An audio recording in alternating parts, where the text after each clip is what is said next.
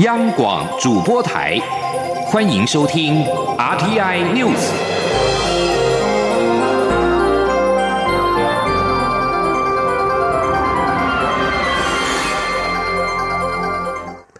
各位好，我是主播王玉伟，欢迎收听这节央广主播台提供给您的 RTI News。今天是二零二零年三月十二号，新闻首先带您关注世界卫生组织 WHO 秘书长谭德赛十一号在日内瓦总部宣布，二零一九新型冠状病毒疾病，俗称武汉肺炎，成为全球大流行疾病。这是由冠状病毒所引起的第一次大流行。谭德赛表示，武汉肺炎已经在亚洲、中东、欧洲和美洲等全球一百多个国家和地区蔓延，确诊病例数已经超过了十二万一千例。过去两个星期，中国以外的确诊病例已经增加了十三倍，受影响国家也增加了三倍。他呼吁，面对这一场公共卫生危机，每个人都必须参与战斗。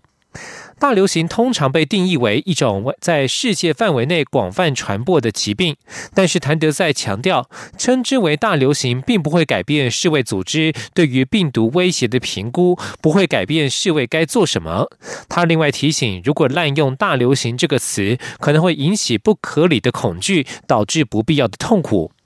人类历史上曾经出现多次疾病全球大流行。根据欧洲疾病预防管制中心统计，二十世纪以来的大流行包括了1918年的西班牙流感、1957年的亚洲流感、1968年的香港流感，以及2009年的 H1N1 大流行等等。在国际疫情方面，意大利民防保护局十一号表示，过去二十四个小时以内，境内武汉肺炎疫情再夺去一百九十六人性命，累计来到八百二十七死，增幅达到百分之三十一。意大利近日新增死亡病例节节攀升，北部伦巴底大区医疗资源严重短缺，医生被迫选择优先救治的对象。西班牙十一号宣布，境内确诊感染案例突破了两千例，累计四十七人不治，让西班牙成为仅次于意大利的欧洲疫情第二严重国家。卡达在二十在十一号确诊病例数暴增了两百三十八例，来到两百六十二例。英国境内确诊病例也攀升至四百五十六例。卡达卫生部警告，确诊案例数激增可能是社区感染所导致。土耳其在十一号通报武汉肺炎确诊的首例，为防政府高层遭疫情瘫痪，土耳其总统埃尔段身边多了一名用红外线热影像仪对旁人检查体温的随护。而在美国方面，华盛顿州与加州旧金山十一号宣布立即禁止办理大型集会活动。华盛顿州是美国疫情的中心，该州累计已有二十四人染病死亡。而疫情也导致企业纷纷发布警示，令投资人感到不安。华尔街股市今天再度大跌，促使道琼跌入熊市。道琼工业指数今天中场下跌了一千四百六十四点九四点，以两万三千五百五十三点二二点作收。将焦点转回到国内。第二批武汉包机终于在十号深夜至十一号凌晨陆续返抵国门。中央流行疫情指挥中心指挥官陈时中坦言，在这一次的专机处理过程当中，专业对话太少，在沟通上还有一段很困难的路。他解释，中国方面处理专机窗口多半以行政官员居多，导致双方在防疫专业上的对话太少。至于何时会有第三批包机返台，指挥中心仅表示。是先把一件事情做好再收。蔡英文总统则是强调，执行包机任务没有政治考量，只有防疫考量。学者严建发十一号受访时表示，希望两岸借由这一次的沟通累积善意，若是能够因此确立模式更好。学者丁树范也认为，这一次的协商有助于增进民共两党的相互了解。相关管道若是取得信任，或许未来能够作为谈判的基础。学者吴色志则是以“小小的窗”来形容本次契机，并且认为接下来可以考虑先透过软性议题沟通互动。前天记者王兆坤的采访报道：第二批武汉包机终于成型，接回三百六十一名国人及家属，但过程一波三折。蔡英文总统及防疫指挥官陈时中都透露，由于两岸对于防护标准的认知落差和不同作为，沟通过程确实相当辛苦。对于包机任务顺利完成，建行科技大学气管系教授严建发认为，疫情与一中完全无关，也无涉政治。我方以救人为主，不需要去占政治的便宜。若有些词汇会让对方敏感，我方不说就是。至于这一次经验能否成为两岸未来的沟通模式，严建发指出，我方应是保持开放立场，主要得看北京的态度。他说：“乐观其成呐，乐观其成，希望由这个啊来累积善意。我是觉得有一个模式确立啊，啊以后就照这样来做啊，大家心照不宣是最好的啦。”正大名誉教授丁树范则认为，北京对于民进党人高度不信任。但透过这一次沟通的经验，应会对彼此有个新的认识与了解。未来这一类型的具体事务，也许可以有一些谈判的基础。对于民进党政府从开始到现在都没有详细说明两岸沟通的过程，丁书范解读，这次与以往不同之处是民进党的低调，这在某种程度上可以取信北京。且双方若真有沟通管道。不让这个管道曝光，将使未来有持续的可能性。他说：“让扮演管道这个人，他不至于变成里外不是人嘛？某种程度也可以某让共产党说，OK，你是很认真的，那你是一个可以打交道的。我觉得至少彼此给给对方留下一个还可以打交道的印象吧。”中共研究杂志社特约研究员吴色志也保持肯定的看法。他指出。单从第二批包机协商而言，看起来国民党的介入没有像上次那么深，这次反而应是民进党政府琢磨较多，且事先掌握名单并坚守防疫原则，由此可说是民进党对于两岸谈判上慢慢有一些小小成果。但吴色志也认为，若要借此建构未来互动机制，还言之过早。毕竟这一次是基于疫情考量，因此。他建议，未来两岸互动应先从非政治性的软性议题开始处理。他说：“基本上，软性的议题在未来当中，其实是两岸可以琢磨的地方。如果透过这一次的这样的经验来看的话，吴色志举例，目前因疫情待在台湾而无法前往中国大陆的台商、台师、台干等从业人员，在疫情稳定后要如何重返工作岗位，以及其工作权益。”劳资纠纷如何解决等相关事务，都属于软性议题。如果因为这一次开启了一扇小小的窗，其实就是个契机。吴色志还指出，第二次接返完成后，两边在媒体上都有一些情绪性发言，但他认为，两岸的互动能因这一次包机而有所进展，就应更珍惜这样的成果。中央广播电台记者王兆坤台北采访报道。继续关注受疫情影响实施的入境管制。根据外交部领务局最新公告，东马来西亚沙劳越州十一号对台湾解除入境限制。过去十一天曾经停留含转机在内的台湾的非马国籍人士将不再被拒绝入境。沙拉越州在二月曾经对台湾实施入境限制，造成数十名台湾旅客临时无法入境。经驻马来西亚代表处交涉，沙劳越方面一度解禁，后来因为中共施压，三月四号再度施行入境管制。不过，根据领务局最新公告，沙拉越州在十一号再度对台湾解除入境限制。另外，为了预防疫情在境内外传播，意大利在十号凌晨到四月三号为止实施全国警戒，限制出入境以及在国内跨区移动。当地台籍人士如果不具意大利国籍，可以进行离境；持有效居留证的留学生以及台籍员工离开意大利，不需要再缴回证件，放弃居留权。而泰国政府在十一号宣布取消包括台湾在内的十八国落地签证待遇。外交部发言人欧江安回应表示，泰方基于防疫考量做此决定，我方表示理解与尊重。中央流行疫情指挥中心十一号表示，口罩实名制二点零将在今天上午九点起到十八号晚间八点，在 eMax 打 Taiwan 打 gov 打 tw 预购网页开放预购。指挥中心医疗应变组副组长罗义军表示，如果订购人数在两百三十多万人以内，没有超过七百万片，就不用抽签。民众可以先准备好读卡机，或是下载健保快易通 App 进行预购。他也提醒民众，不需要在开放首日就上网抢购，因为这一波预购时间是从十二号起，为期六天。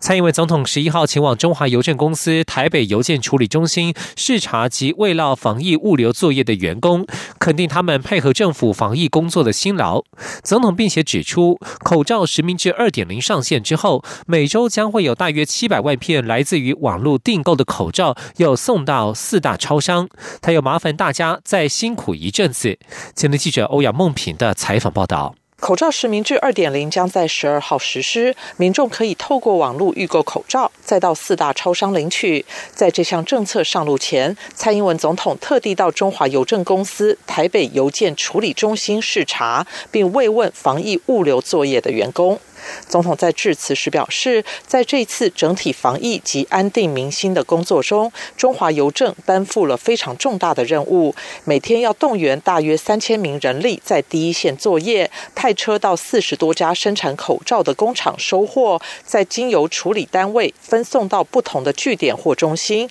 接着配送到全国所有健保特约药局及卫生所。他指出，受到国人及许多国家肯定的口罩实名制可以。成功在于中华邮政快速且有效率的将所有口罩分送到每个据点，就像运作系统中最重要的连接网络系统。邮差也是防疫的英雄，他要代表国人向中华邮政的员工致上最高的谢意。总统也提到，随着口罩产量的增加，口罩实名制将进入二点零阶段。到时每周将有约七百万片口罩要送到四大超商，所以他要特地为中华邮政的员工们打气，麻烦他们再辛苦一阵子。他说：“我们会结合科技，积极的跟民间来合作，让没有时间排队买口罩的上班族、学生可以在网络预购。”超商取货，那口罩实名制二点零上线之后呢，每周将会有刚才听到的七百片、七百万片的这个口罩哦，是来自于网络订购的口罩哦，所以要送到四大超商，所以大家要更忙一些了哈。总统表示，疫情的挑战虽然很艰难，但不论是政府或民间，只要团结，组成防疫台湾队，就能守护两千三百万国人的健康。共同渡过难关。总统也特别感谢交通部长林佳龙，除了让陆海空的运输保持顺畅，还要同时在人员及货物流动中确保防疫。他并指出，后面的工作会更困难，将面对纾困、重振产业等重责大任。中央广播电台记者欧阳梦平在台北采访报道。为了因应疫情所需，经济部宣布四月三十号前管制口罩出口。管制期间，所有材质的口罩均无法寄送到海外地区。不过，随着国内口罩产能渐趋稳定，经济部十一号宣布，经中央流行疫情指挥中心同意，将从三月十二号起开放布制的口罩出口。让民众可以寄送布口罩给海外亲友，供基本防护使用。传出日本超商业者向台湾打听是否能够购买口罩，经济部长沈荣金表示，现阶段仍以国内优先，未来产量若稳定有余裕，才会考虑做防疫外交。有不少劳工受到隔离检疫措施影响而无法上班。卫福部十一号晚间宣布，防疫补偿新制将分为两阶段实施。二十三号起受理隔受理隔离检疫者申请，三十一号起受理照顾者申请。全台超过三万八千人受惠，但是隔离期间违反规定啪啪走的人就没有办法申请。卫福部社会救助及社公司副司长苏昭如在受访时表示，适用补助者包括了居家隔离者、居家检疫者、集中隔离者、集中检疫者，以及为照顾生活不能自理的受隔离或检疫者而请假而无法从事工作的家属。所谓生活不能自理，包括了失能等级第二级到第八级的失能者，持有诊断证明书的失智者，国小学童或未满十二岁儿童就。就读五专前三年级的身心障碍者，所聘外籍看护工及医师确认罹患严重特殊性传染性肺炎或其他因素不能提供服务，需由家属照顾者等五种情形。而根据统计，截至今年三月十号为止，全台居家隔离共超过两千一百人，居家检疫共超过三万六千人。至于符合资格照顾者有多少，苏昭如表示，由于照顾者符合条件较多，暂时无法估计。这里是中央广播电台。我是陈立琴护理师，照顾陪病期间一定要遵守的五大原则：第一，每日量测体温；照顾陪病前有发烧或呼吸道症状，请暂停照护，尽速就医。第二，全程正确戴口罩。第三，接触病人前后，请依照正确洗手步骤。第四，用餐时不交谈，降低传染风险。第五，避免于密闭或人多场所聚会，照护不忘防疫。有政府请安心资讯有机关。主提供。各位好，我是主播王玉伟，欢迎继续收听新闻。国民党主席江启臣在十一号下午主持上任之后的首次中常会，他将筹组集体决策平台，外界认为这形同剥夺中常会的决策权。江启臣发表谈话时强调，中常会是党内最高权力机构，不能够被取代。组成集体决策平台是为了让党面临外部事件与政治攻防时，能够有快速一致的表现。他指出，未来这个平台会与中常会相辅相成，让国民党的战力倍增。面对罢韩团体日前向高雄市选委会缴交四十万份联署书，若是联署审核通过，最快将在六月中旬举行罢免投票。江启臣在中常会表示，他近日会与高雄市长韩国瑜联系，了解韩国瑜需要何种协助，党中央将配合行动。全体中常委也在十一号的中常会当中一致表达力挺韩国瑜度过罢免危机。吉林央广记者刘品熙的采访报道。国民党中常会改组后，十一号下午召开首次会议，对于高雄市长韩国瑜面临被罢免的危机。中常委童慧珍在会中提案，建议党中央在四月底前移师高雄举行行动中常会，并在当晚举办党代表座谈会，说明韩国瑜在高雄的施政成绩，力挺韩国瑜。童慧珍在提案中也建议安排不分区立委南下，成立在地议员与立委联合服务处，做好基层服务，让人民有感。中常委田方伦在会后受访时则转述，党主席江启臣在会中表示，这几天会与韩国瑜联络，确认韩国瑜需要何种协助，党中央才能配合行动，给予资源。他说。所以其实我们也就是说，主席他说他这这几天他就会去跟那个韩市长去联络。那我们要怎么样去做？因为要配合韩市长的行动，包含呃要是帮他宣传市政吗？还是要帮他帮他去厘清一些问题？这个部分还是要以韩市长的他的想法为准。那当然，我们这边中常委的部分大家都很支持，就是说我们要如何去协助他们，当然要开行动中常会啊等等。不过，田方伦指出，对于此时大张旗鼓到高雄召开行动中常会，是否会造成防疫的漏洞与困扰，他也在会中提出疑虑。但全体中常委都很支持协助韩国瑜度过罢免危机，继续为高雄服务。另外，田方伦表示，为了应应江启臣提出的数位化证件，会中也特别讨论，未来可以邀请国民党籍的县市首长，以数位连线方式与中常会直接开会联系，提出他们的需求。央广记者刘品熙在台北的采访报道。武汉肺炎疫情蔓延，第一线医护人员承受庞大的防疫压力，甚至一度传出有医护酝酿集体请辞。人力银行在十一号公布一项调查，指出公认最辛苦的职务，第一名就护就是医护人员，其次分别是下水道工人、修路工，第三则是消防人员。前天记者杨文军的采访报道。二十四岁的 Crystal 原本是在大台北地区医学中心担任加护病房护理师。由于病人随时会有状况，所以他只要一上班就处于高压状态，加上长期轮班、日夜颠倒，曾经上班上到一半，自己就进了急诊室。他说：“因为要轮班，然后我自己身体本身就不太好，所以轮班之后就变得比较容易会去，就是有时候上班时候需要挂急诊，就身体没有办法负荷。”另外一位担任清洁员的曾小姐，主要负责社区大楼及公寓楼梯清扫。长期下来，除了肩颈酸痛、富贵手，不久前还开刀引流手腕软骨的积水。近期受到疫情影响，客户要求加强消毒，让他的工作负担加重，薪水却没增加。他说：“只要天气变天了，都会比较严重的脱裂或是湿疹状况。”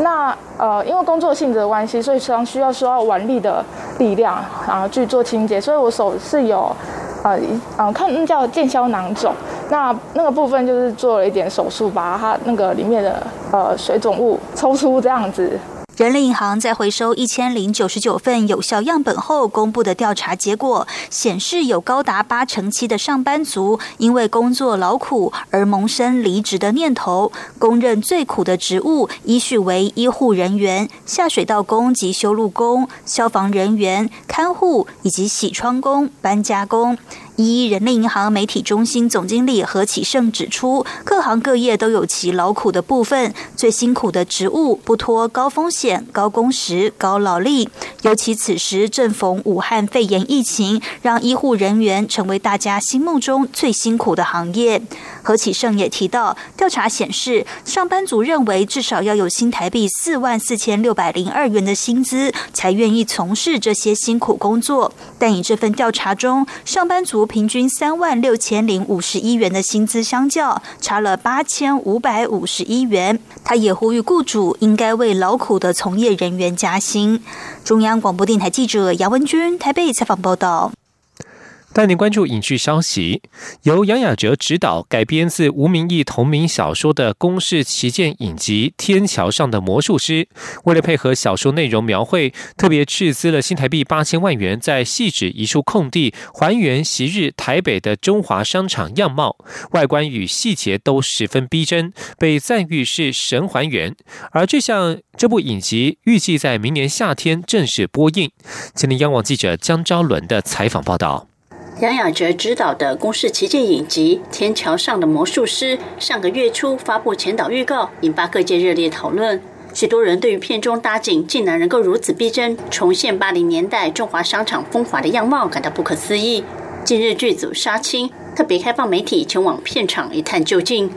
天桥上的魔术师》改编自台湾当代作家吴明义的同名小说，由于小说中是以昔日台北中华商场为主要场景。杨雅哲特别邀请金马奖最佳美术指导王志成，在细致一处两公顷的空地，从无到有打造容纳五十间店面的大型片场，将昔日商场中的老鞋店、小吃餐馆、打锁店、庙坛、铁道，甚至公厕等都一一复刻。不仅如此，当年中华商场有火车经过，在火车经过的店家后面墙面或顶棚，都会留下油污和尘垢。尽管在镜头前不会被看见，但片场搭景时都可以看到这些细节。整个片场斥资新台币八千万，造价高昂。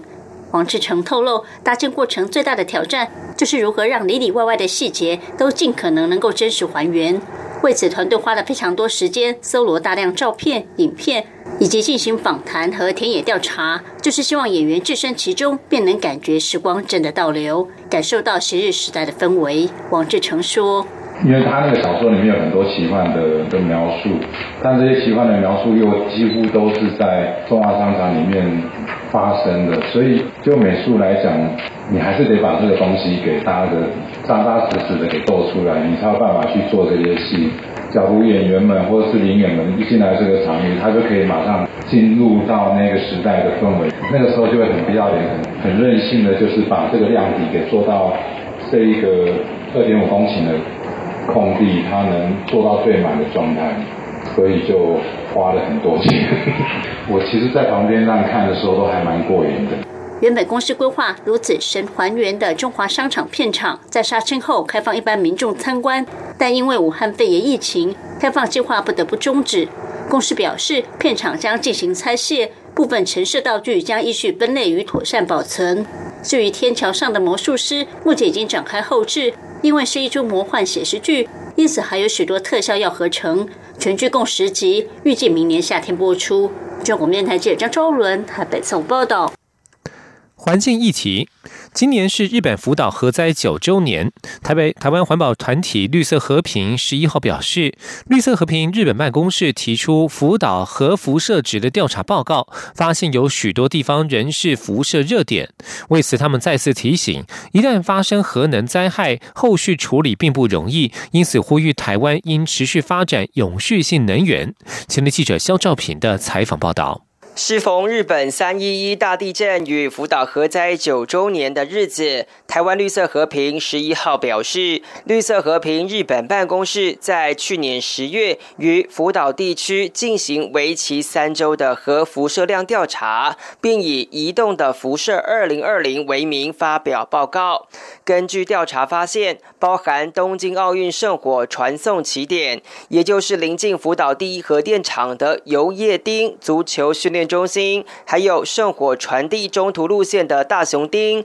以及福岛市中心等，都发现辐射热点。另外，在福岛市中央车站附近，更发现四十五处辐射热点，有些热点的辐射值是二零一一年福岛核灾前的背景环境辐射值的一百三十七倍。对此，绿色和平特聘专主任蔡笃卫十一号受访表示，这代表福岛核灾后的。大量放射性物质飘到森林，但森林的除污工作没有确实完成，加上降雨及台风的影响，这些污染物又成为其他区域的污染源头。他说：“那这些新的辐射热点呢，会再次发生的根本原因，在于日本政府的福岛除污工作没有确实完成。在去年十月的哈吉贝台风过后，啊，污染物质随着大雨冲向已经除污的区域，造成了二度污染。”对于即将为了东京奥运抵达福岛的这些运动员以及旅客，我们认为都需要特别注意。蔡笃卫表示，福岛事故至今已经九年，从调查结果可以知道核灾的后续处理并不容易。这也提醒台湾社会应持续发展永续性能源。他说：“那福岛的事故其实主要告诉我们核能。”呃，并不符合能源的永续性。台湾现在有更多的能源可以选择，我们不应该继续考虑核能这个选项。蔡独卫表示，核灾的后果无法简单去除，一旦发生灾害，恐怕后患无穷。台湾社会在思考核能议题时，也应该一边思考灾害风险。中央广播电台记者肖兆平采访报道。日本三一一大地震。与核灾已经九周年，虽然日方极力洗刷辐射污染的影响，但是包括了台湾、中国等二十国及地区仍禁止或限制进口日本部分地区的食品。日方希望打破禁令，改善灾区民间的生计。今年五月，印尼将放宽日本农产品规格限制。印尼原本要求日本全国的肉品与生鲜蔬果必须附上辐射物质检验报告，放宽之后仅限七个县市。而日本官方截至今年一月十六号的统计显示，农林水产品及食品出口地的首位是香港，达两千零三十七亿日元。目前香港仍禁止福岛县蔬果、牛奶、乳饮品和奶粉，而出口而第二的则是中国，达到一千五百三十七亿日元。中方目前禁止进口福岛等九个县市的食品饲料，并且禁止新系稻米以外的食品与饲料。第三则是台湾九百零四亿日元。台湾自二零一一年三月二十五号起禁止福岛等五个县市的食品进口，酒类除外。日本农林水产省在四月将成立农林水产品及食品出口本部，担任外销主责单位，由官方主导对外宣传食品的安全，是否能够扩大亚洲市场，各国能否对日本食品解禁或松绑规范，将是焦点。新闻社关心体育消息，亚运女子拳击铜牌林玉婷十一号在二零二零东京奥运拳击亚大区资格赛女子五十七公斤级的决赛，以五比零击败日本女将入江胜奈，勇夺金牌。林玉婷除了是雅加达巨港亚运铜牌，也曾经在二零一八年夺得世界拳击锦标赛金牌。今年奥运资格赛，她从原本的五十一公斤级升到五十七公斤级，每一轮都是以五比零压倒性优胜过关。在十一号的赛事当中，她也是以五比零击败对手，拿下金牌。另外，世界拳后陈念琴十一号在亚大区资格赛女子六十九公斤级决赛先胜后衰，最后是败给了中中国老将古红，获得银牌。本次的亚大区资格赛，中国台湾一共累计拿下了一金一银二铜，还包括取得四席女子奥运拳击入场券。以上新闻由王玉文